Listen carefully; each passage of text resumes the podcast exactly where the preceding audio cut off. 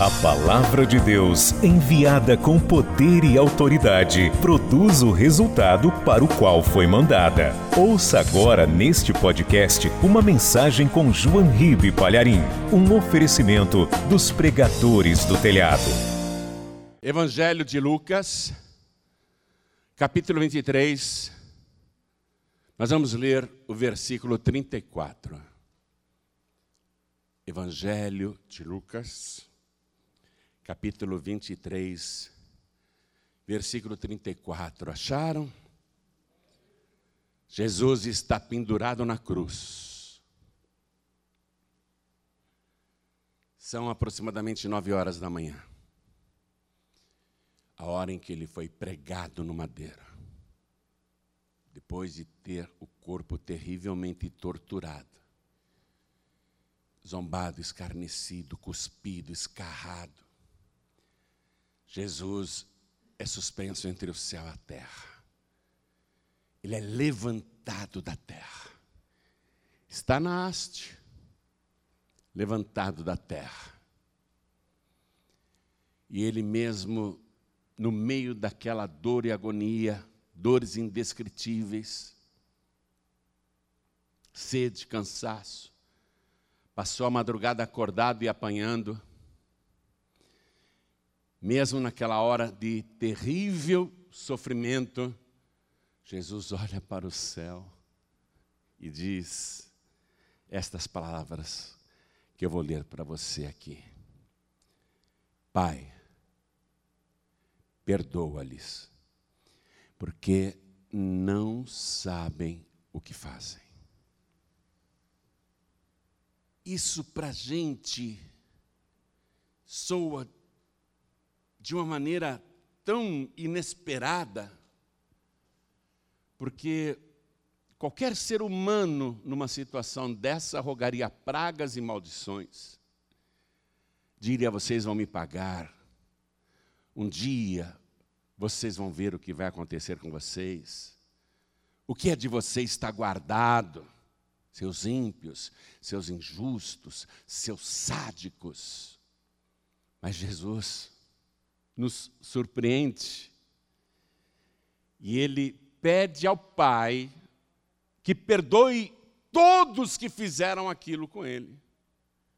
Desde a prisão no Getsemane até essa hora e que irá continuar com o sofrimento, ele continuará sendo vítima de ofensas, zombarias, escárnios, e mesmo assim, ele pede ao Pai para perdoá-los, porque eles não sabem o que fazem.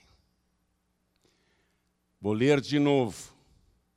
Jesus olhando para o céu todo desfigurado, arrebentado, falta de ar. Ele reúne as forças e diz: Pai, perdoa-lhes, porque não sabem o que fazem. É surpreendente. Agora preste atenção numa coisa. A multidão fez o que fez e não sabia o que estava fazendo. Os juízes e sacerdotes de Israel fizeram o que fizeram e não sabiam o que estavam fazendo. Os soldados de Pilatos, o próprio Pilatos, Herodes e seus soldados, que o maltrataram violentamente, não sabiam o que estavam fazendo. A multidão que ria, escarnecia, zombava e cuspia, não sabia o que estava fazendo.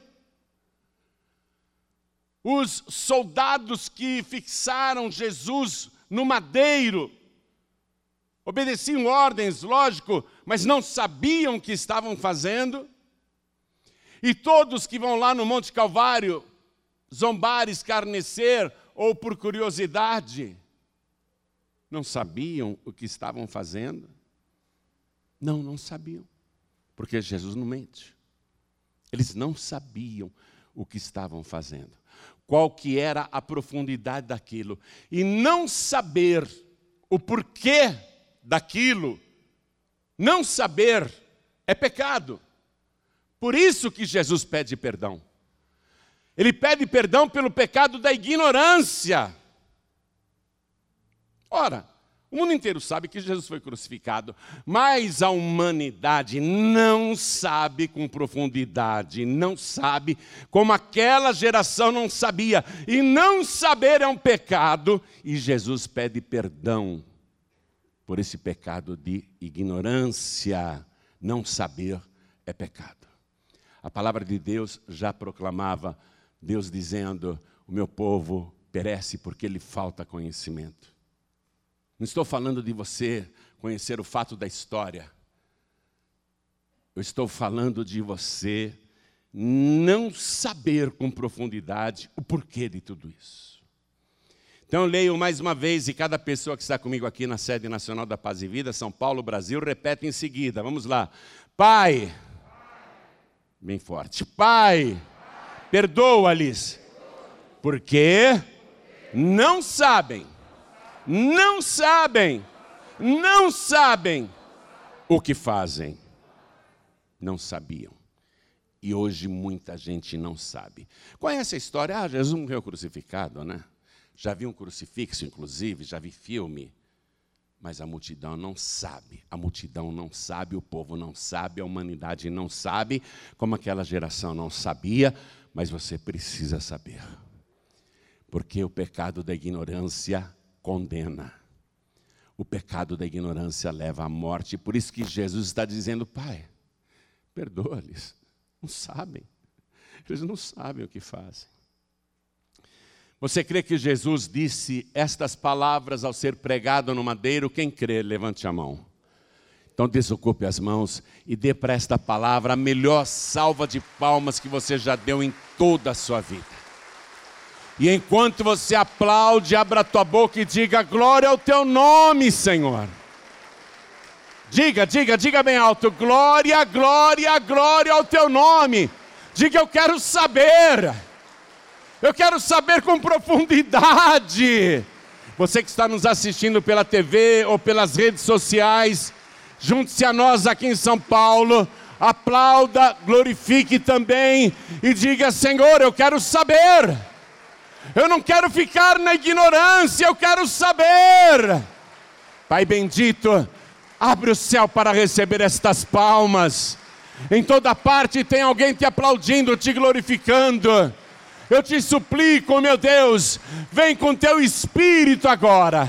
Tome a boca do pregador, tome os lábios do mensageiro. Envia tua palavra com poder e autoridade e que a tua palavra vá, percorra toda a terra e prospere naquilo para o qual está sendo enviada, em nome do Senhor Jesus. Diga amém, Jesus. Poder se assentar, por favor. Era Páscoa. Ou deixe-me ser mais preciso, a Páscoa ia começar a festa religiosa mais importante de Israel. Mas o país estava dominado pelos romanos, que permitiam liberdade de culto para os judeus, mas não autonomia total. Quem mandava era o Império Romano.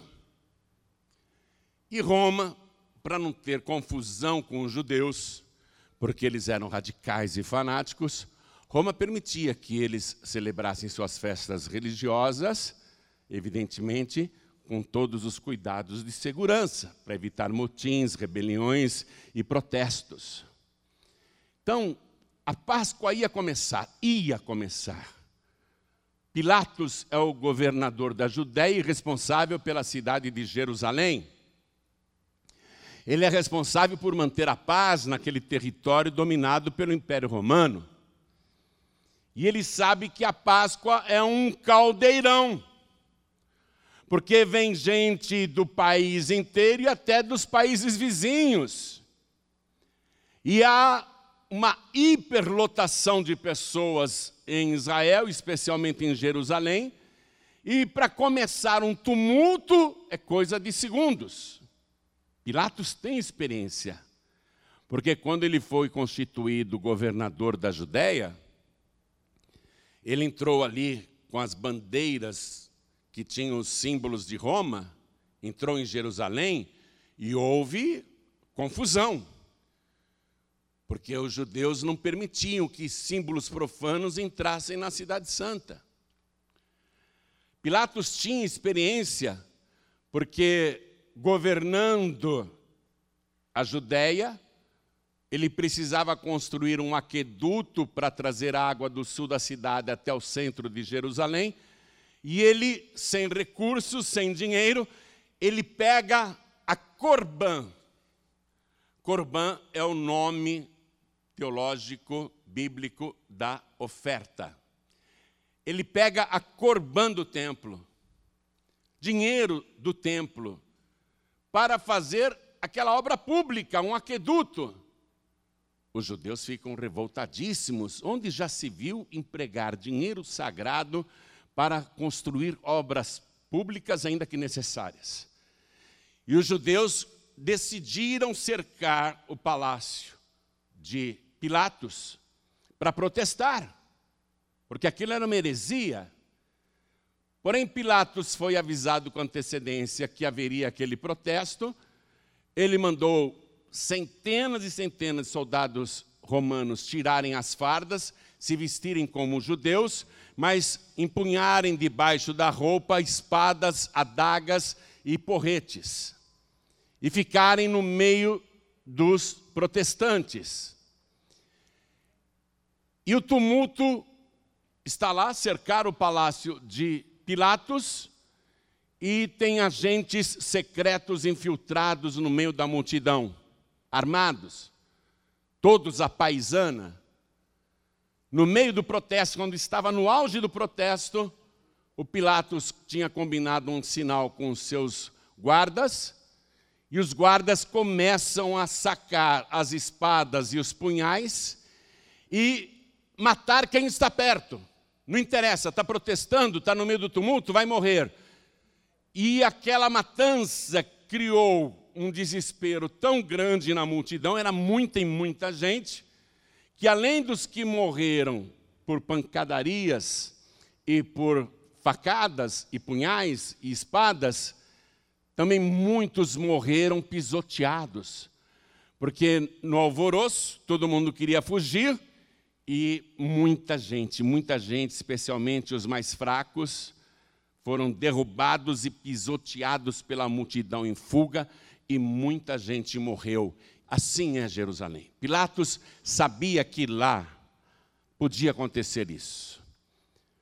Ele tinha experiência. A Páscoa está chegando, é a festa religiosa mais importante dos judeus. Eu não gosto dos judeus. Acho que os judeus, dizia Pilatos, são preguiçosos, porque a cada seis dias eles param um para descansar. Eles adoram um Deus que ninguém pode ver. Eles desprezam os deuses de Roma. Nós temos muitos deuses, eles não adoram nenhum dos nossos deuses. Nós não conseguimos fazer esses judeus adorarem os deuses romanos. Eu sinto desprezo pelos judeus, dizia Pilatos. E preciso me precaver com a minha guarda para que nessa Páscoa revoltosos não se levantem para provocar uma sedição, um tumulto, para que não hajam terroristas no meio deles. Preciso tomar providências. E nessa Páscoa, para dar o exemplo, Pilatos havia planejado. Nessa Páscoa, para intimidar os judeus e os revoltosos, nós vamos crucificar três condenados. O Barrabás, que é um assassino e ladrão, e vamos crucificar também seus dois comparsas que foram presos e serão mortos. Ele chamou os guardas e disse: Preparem lá na entrada da cidade, naquele monte caveira, no Gólgota, em latim é Gólgota. Preparem no Gólgota três cruzes. Porque quando o povo estiver chegando para a Páscoa, obrigatoriamente terá que passar por aquele caminho, que é um dos principais da cidade um dos acessos mais importantes, e verão ali os três bandidos. Esse Barrabás era um terrorista, ele matou um soldado romano, ele era um salteador, ele e seus comparsas serão crucificados e expostos ali para que quem chegar para a festa da Páscoa veja o horror da cena e pense: eu não vou desafiar o Império Romano, não, que isso pode acontecer comigo. Então Pilatos chamou os guardas e deu ordem: nós vamos crucificar três pessoas essa Páscoa. Preparem lá três cruzes para Barrabás e seus dois comparsas. Pilatos não sabia, atenção. Pilatos não sabia. Ele não sabia que entraria para a história da humanidade. Pilatos não sabia que Barrabás seria solto, trocado pela vida de Jesus. Pilatos não sabia de nada disso. Para ele, aquela era mais uma Páscoa e ele só queria se precaver para evitar tumultos, porque se a coisa saísse do controle, ele poderia ser destituído do cargo de governador da Judéia e ser chamado de volta para Roma, e ele não queria, porque lá em Israel ele estava enriquecendo, roubando, ele era corrupto, ele era cruel, ele castigava as pessoas sem julgamento, ele tinha em Roma a fama de um homem cruel. Pilatos tinha em Roma a fama de um homem mau, que castigava sem hesitação, que não tinha compaixão nem misericórdia de ninguém. Então Pilatos não quer perder o seu cargo e ele resolve intimidar todos que chegam em Jerusalém para a festa, colocando fora da cidade, mas bem na entrada, aquelas três cruzes.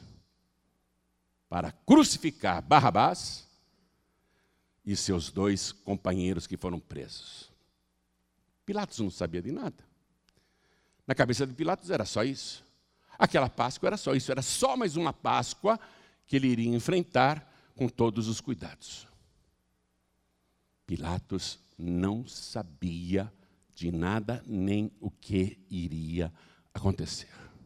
Esse é o planejamento dele. Mas tem um planejamento paralelo no mundo espiritual. Tanto o reino dos céus como o reino das trevas estão trabalhando com outro planejamento com outros fatos que irão acontecer, que Pilatos desconhece, não sabe de nada.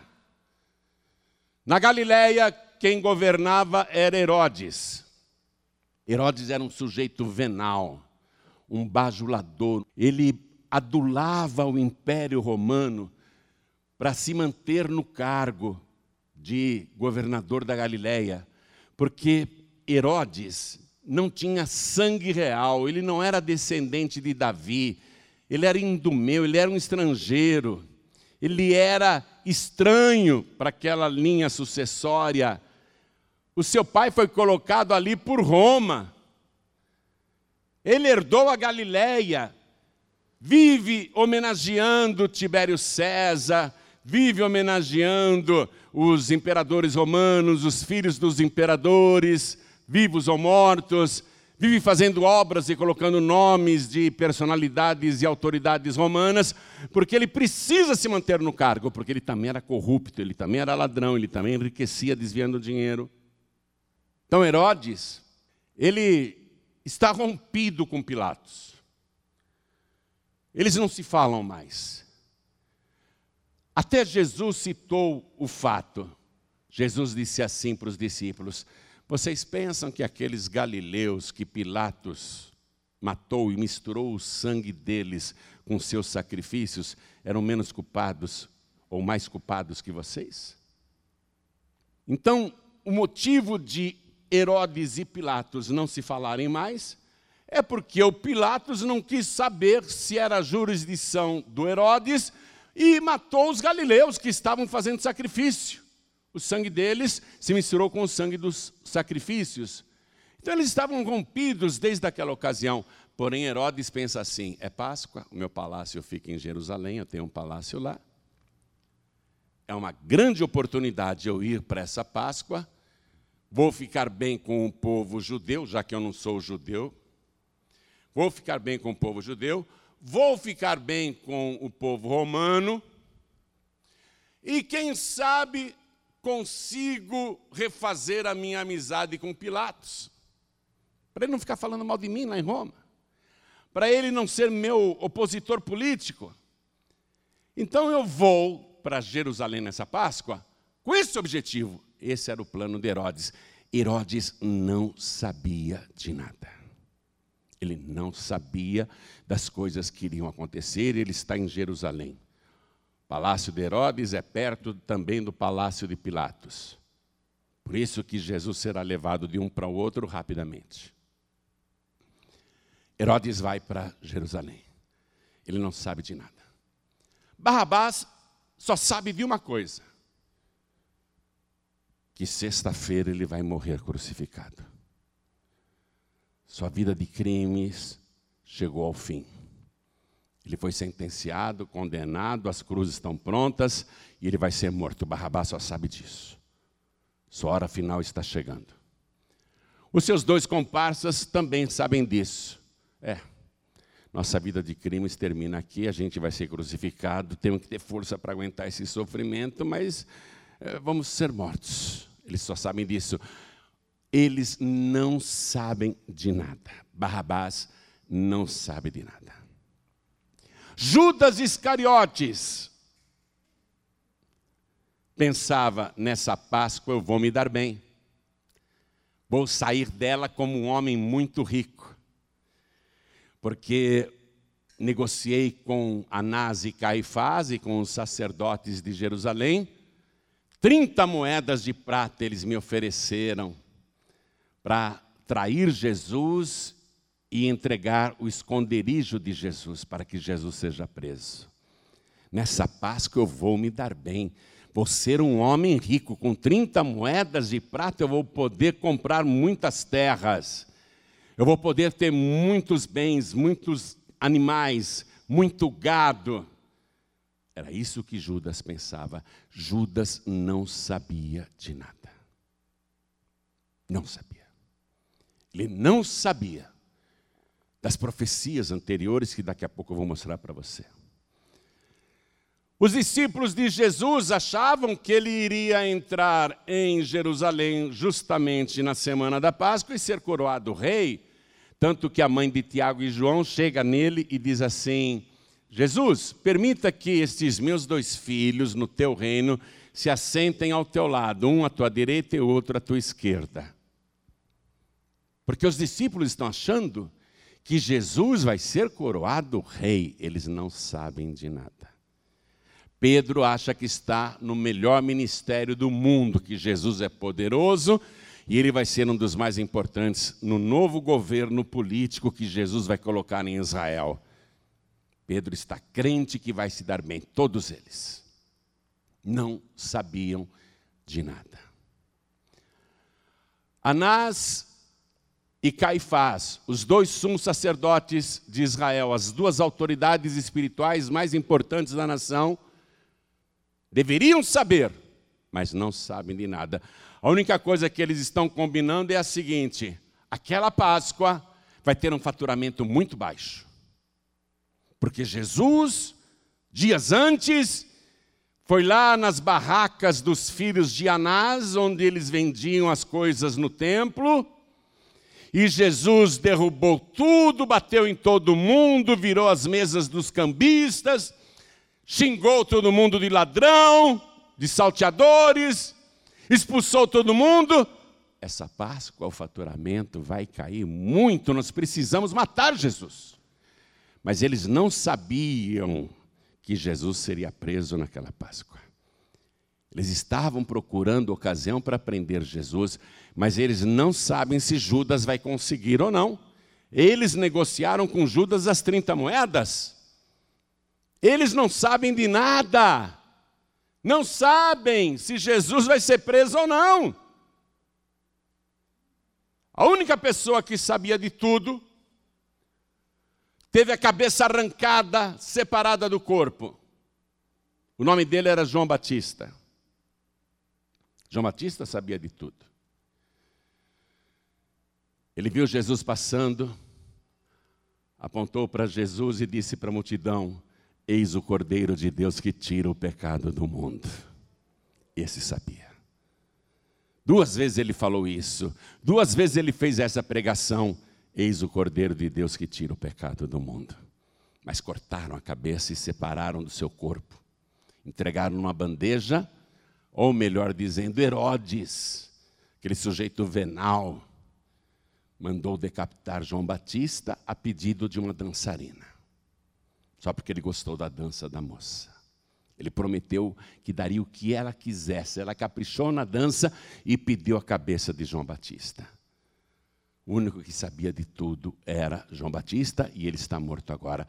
Mas todos os demais, todos que eu citei, e o próprio povo, o povo está pensando: ah, semana de Páscoa em Jerusalém é obrigatório a gente ficar lá uma semana, sete dias. Nós vamos para Jerusalém então. O povo só sabia disso. O povo não sabia o que ia acontecer naquela Páscoa. Mas tem uma pessoa que sabe. Uma pessoa que está viva e sabe. E ele falou isso logo no início das suas pregações, quando ele, com 30 anos, começou a pregar, ele explicou isso. Vá comigo no Evangelho de João. Evangelho de João, capítulo 3. Ele já sabia desde o começo o que iria acontecer naquela Páscoa. Evangelho de João, capítulo 3, versículo 14, ele diz assim: E como Moisés levantou a serpente no deserto, assim importa que o filho do homem seja levantado. Ele está falando de uma haste. Que o filho do homem seja levantado numa haste.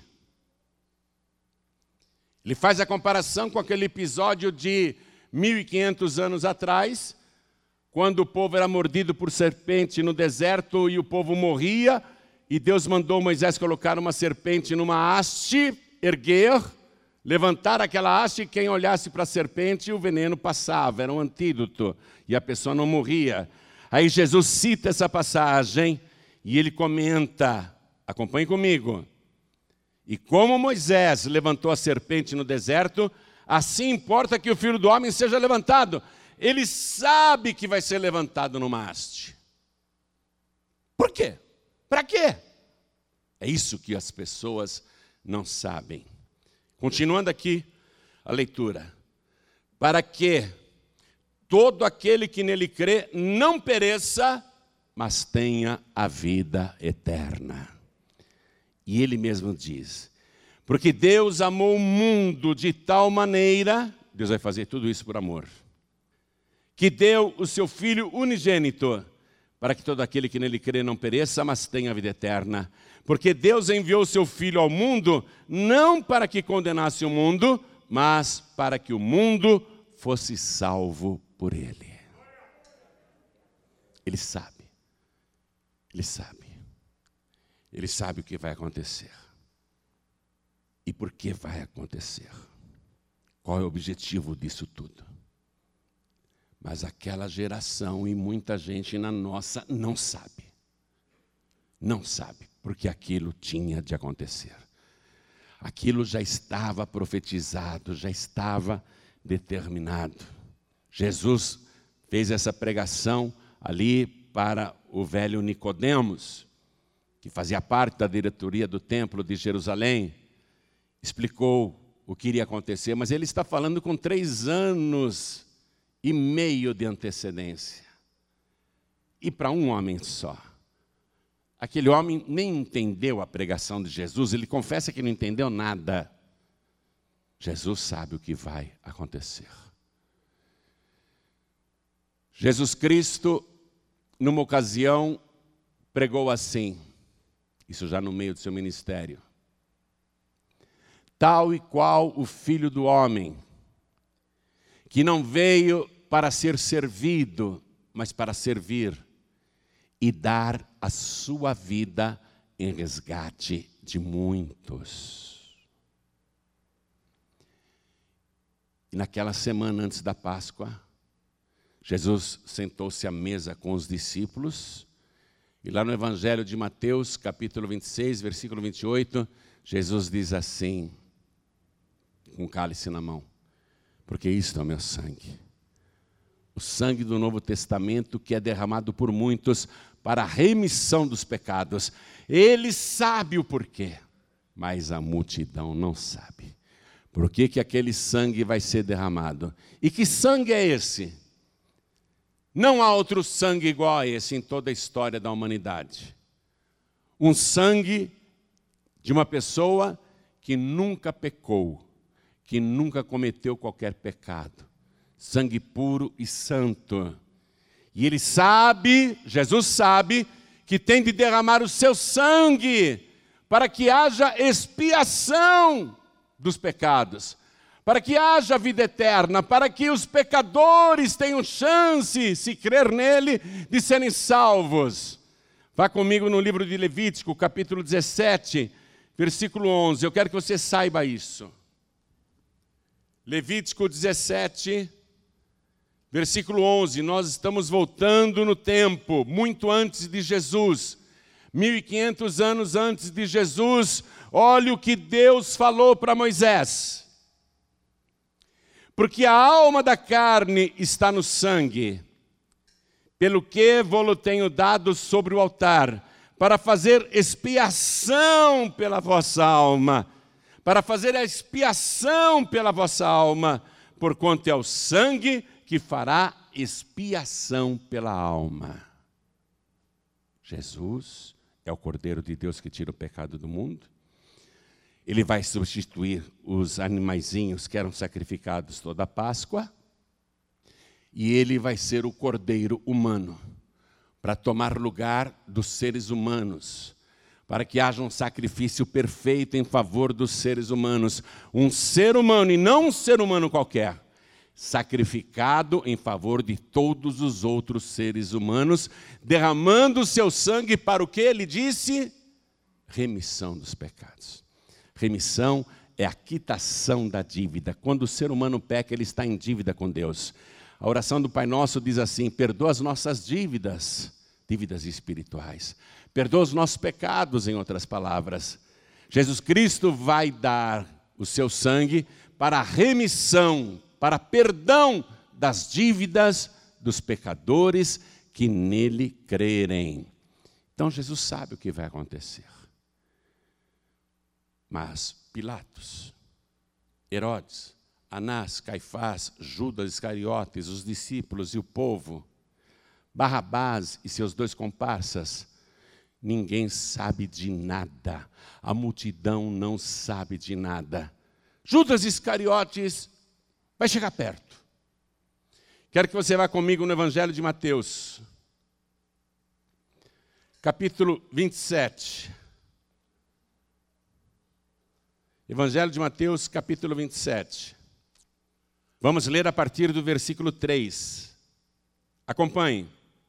Então Judas, o que o traíra, vendo que Jesus fora condenado, trouxe arrependido as 30 moedas de prata aos príncipes dos sacerdotes e aos anciãos. Arrependido não. Se ele estivesse arrependido, ele procuraria Jesus. Ele estava cheio de remorso. É bem diferente.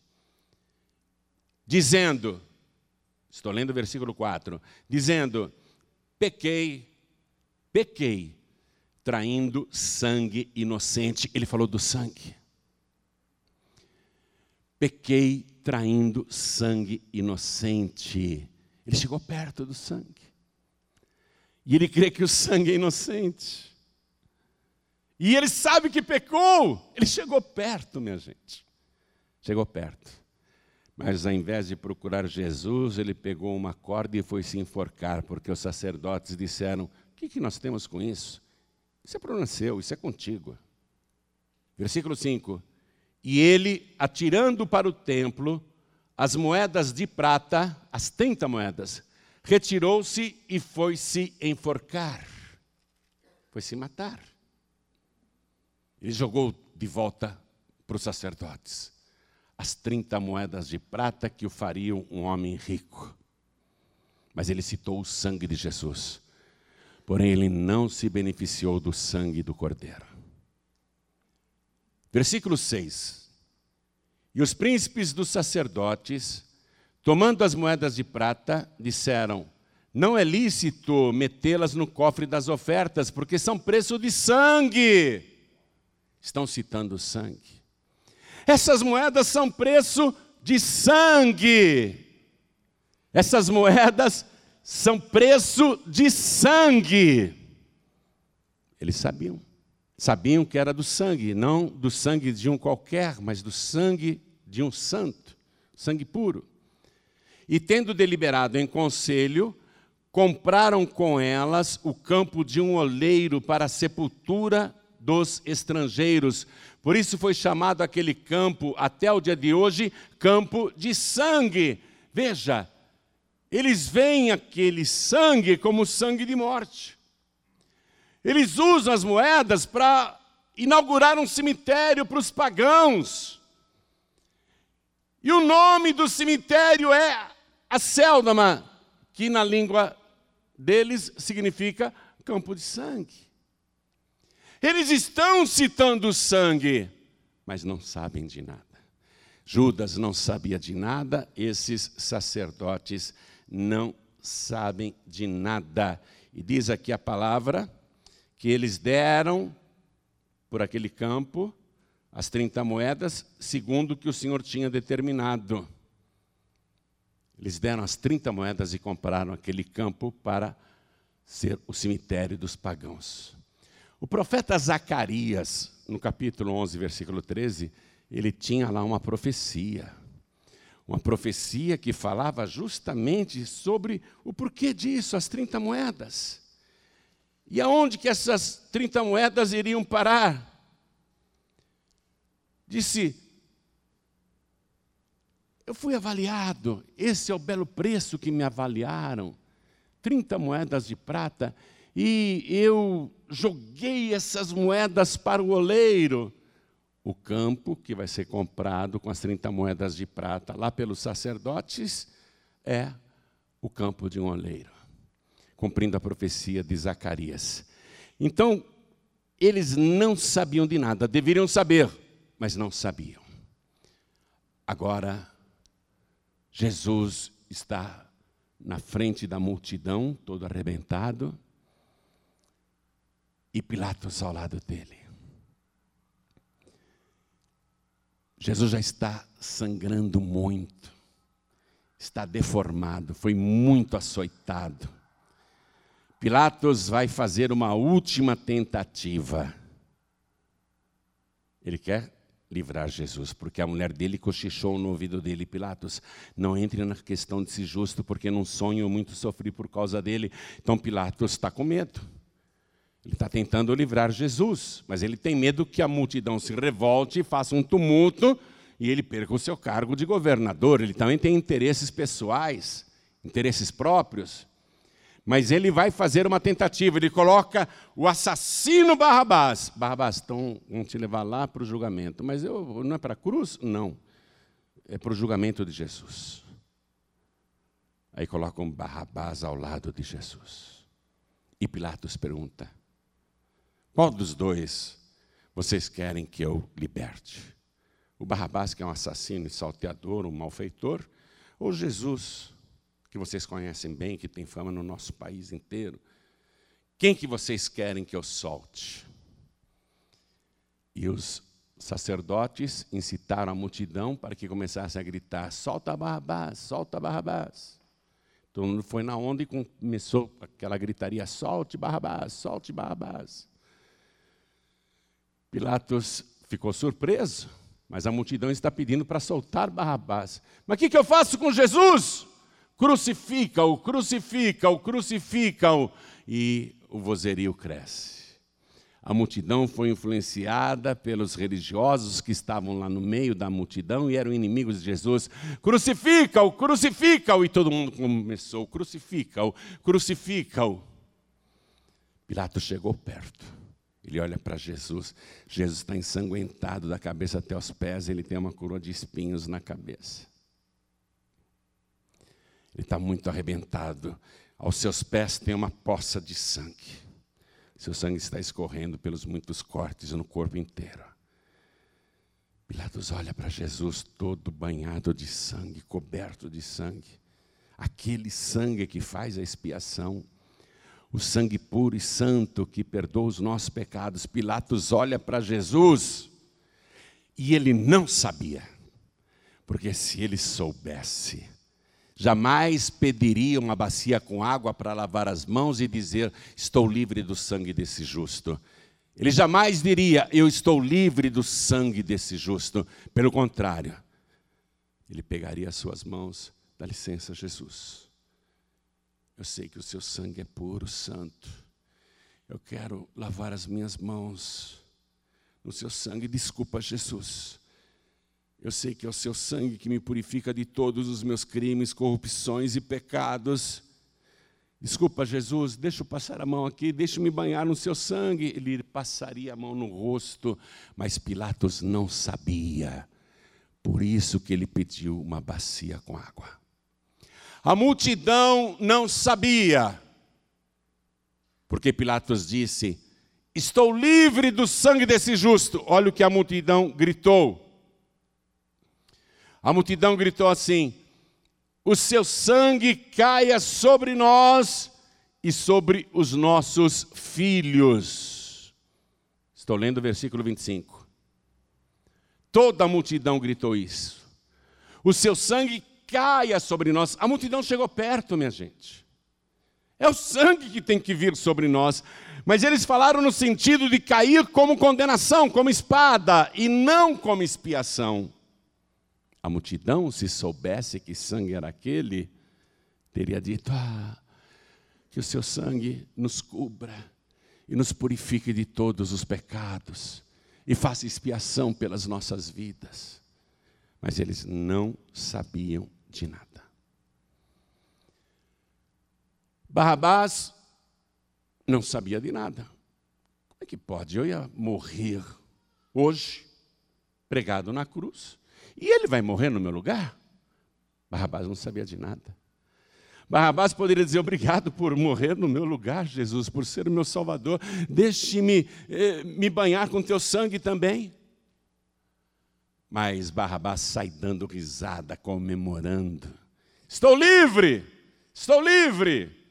Mas os seus dois amigos não vão ser crucificados naquela sexta-feira de manhã, juntamente com Jesus, às nove horas da manhã.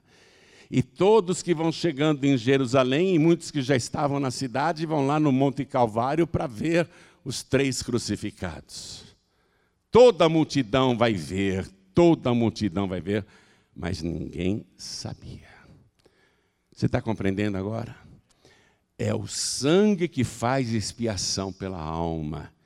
E Jesus, o Cordeiro de Deus que tira o pecado do mundo, está dando o seu sangue na haste, no madeiro.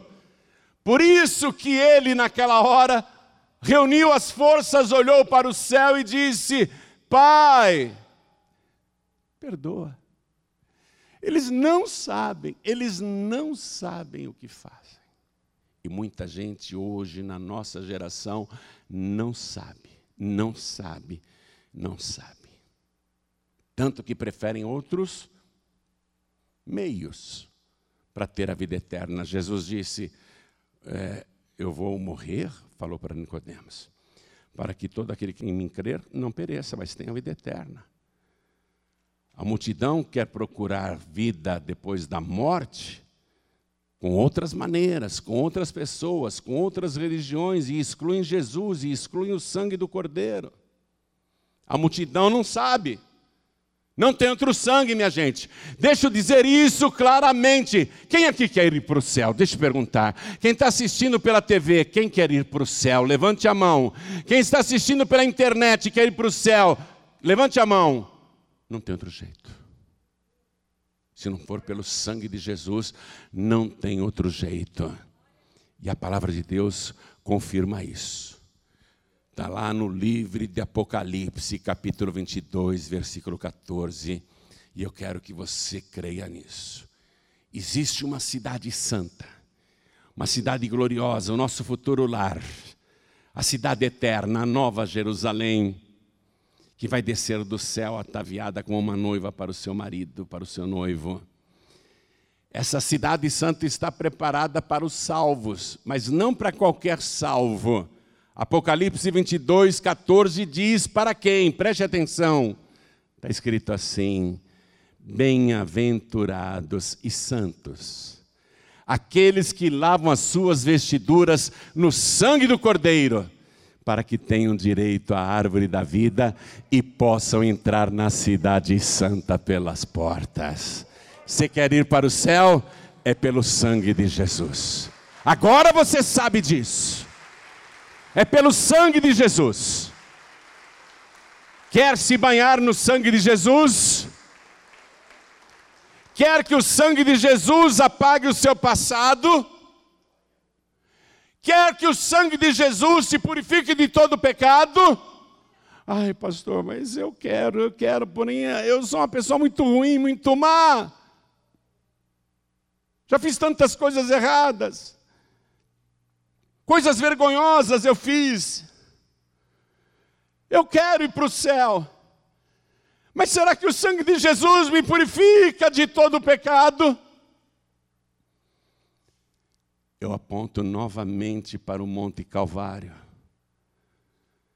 Quase três horas da tarde. Do lado esquerdo de Jesus tem um crucificado que zomba de Jesus, está morrendo e zomba. Do lado direito de Jesus tem outro crucificado que não participa da zombaria.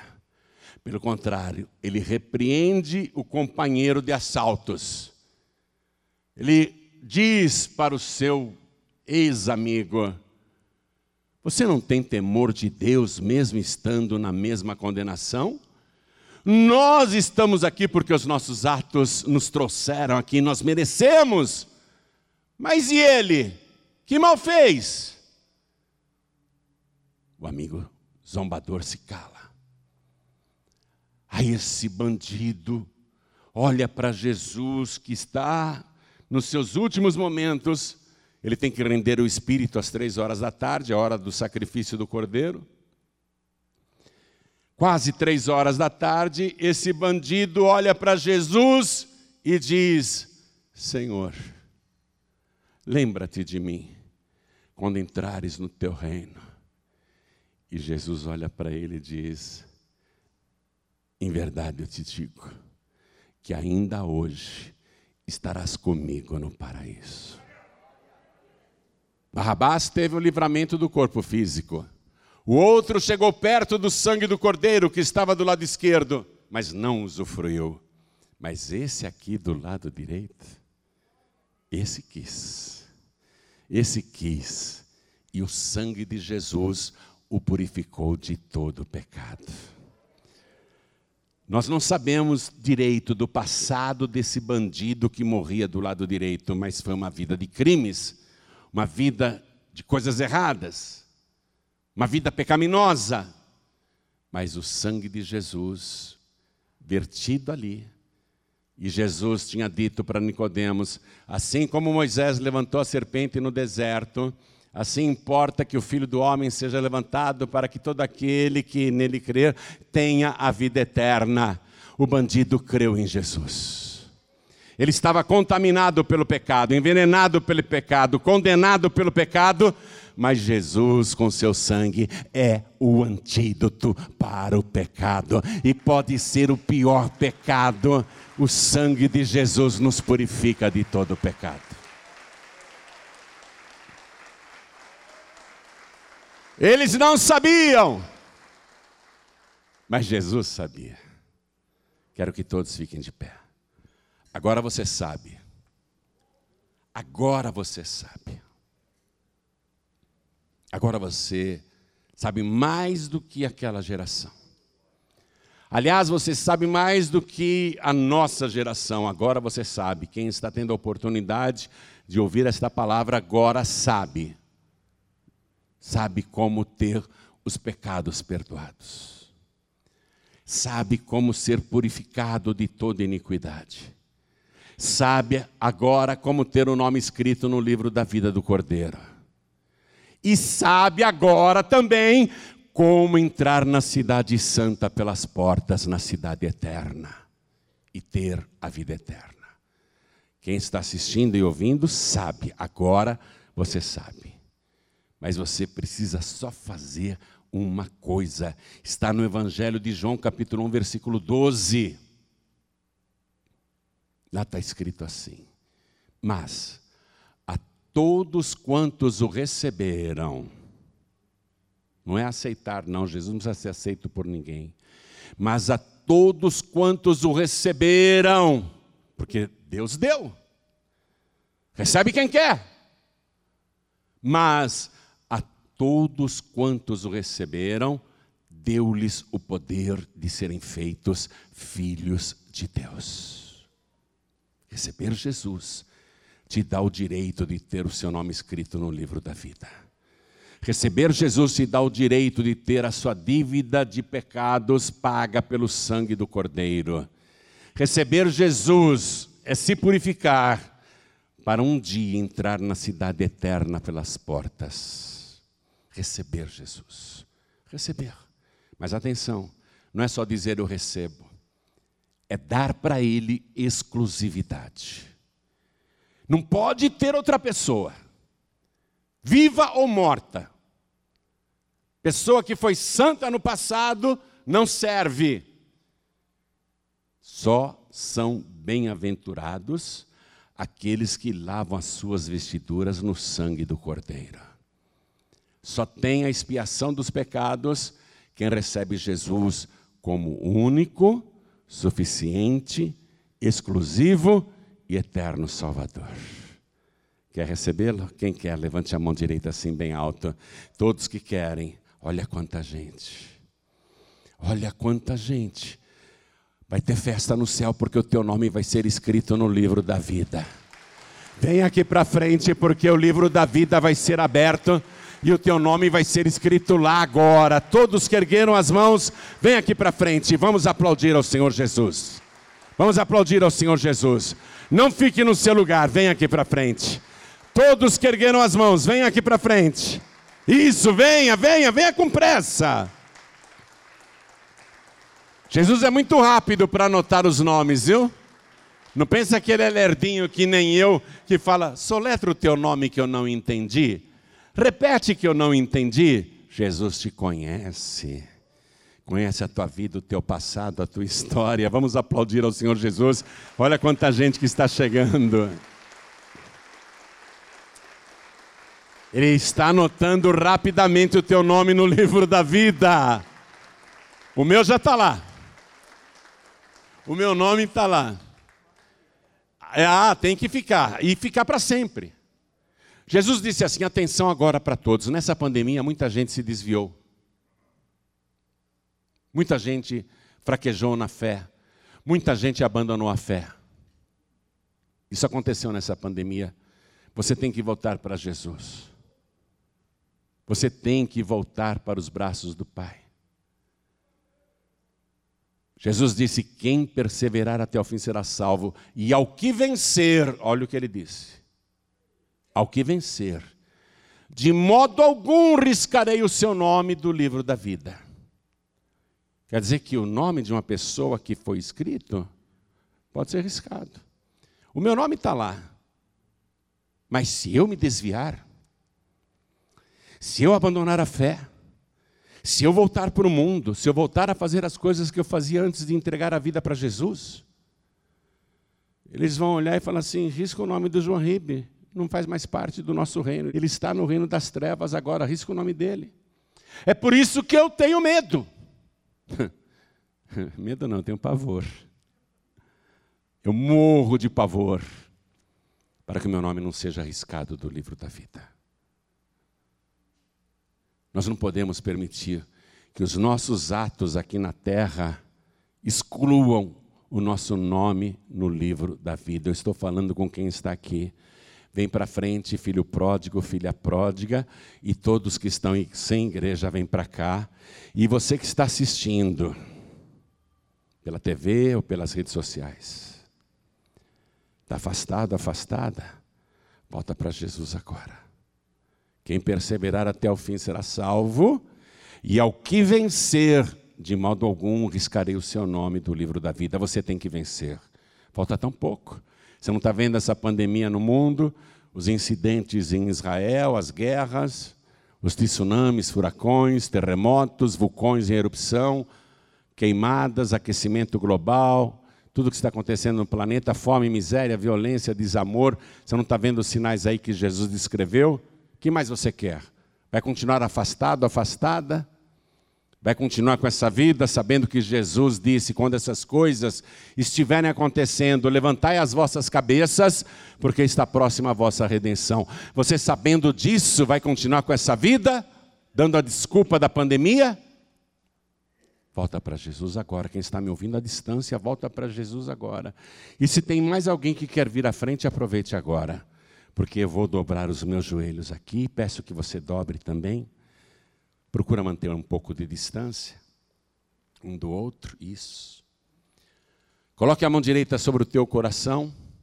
A igreja continue de pé e estenda a mão direita na direção de cada pessoa aqui ajoelhada. E você que está de joelhos e quem está também à distância, é possível se ajoelhar, entregar a vida para Jesus, voltar para Jesus? Então se ajoelhe. Não é possível, pastor João Ribeiro, estou numa condução ouvindo aqui a pregação no radinho do celular. Não tem como me ajoelhar, estou dentro de um trem, de um metrô, de um ônibus.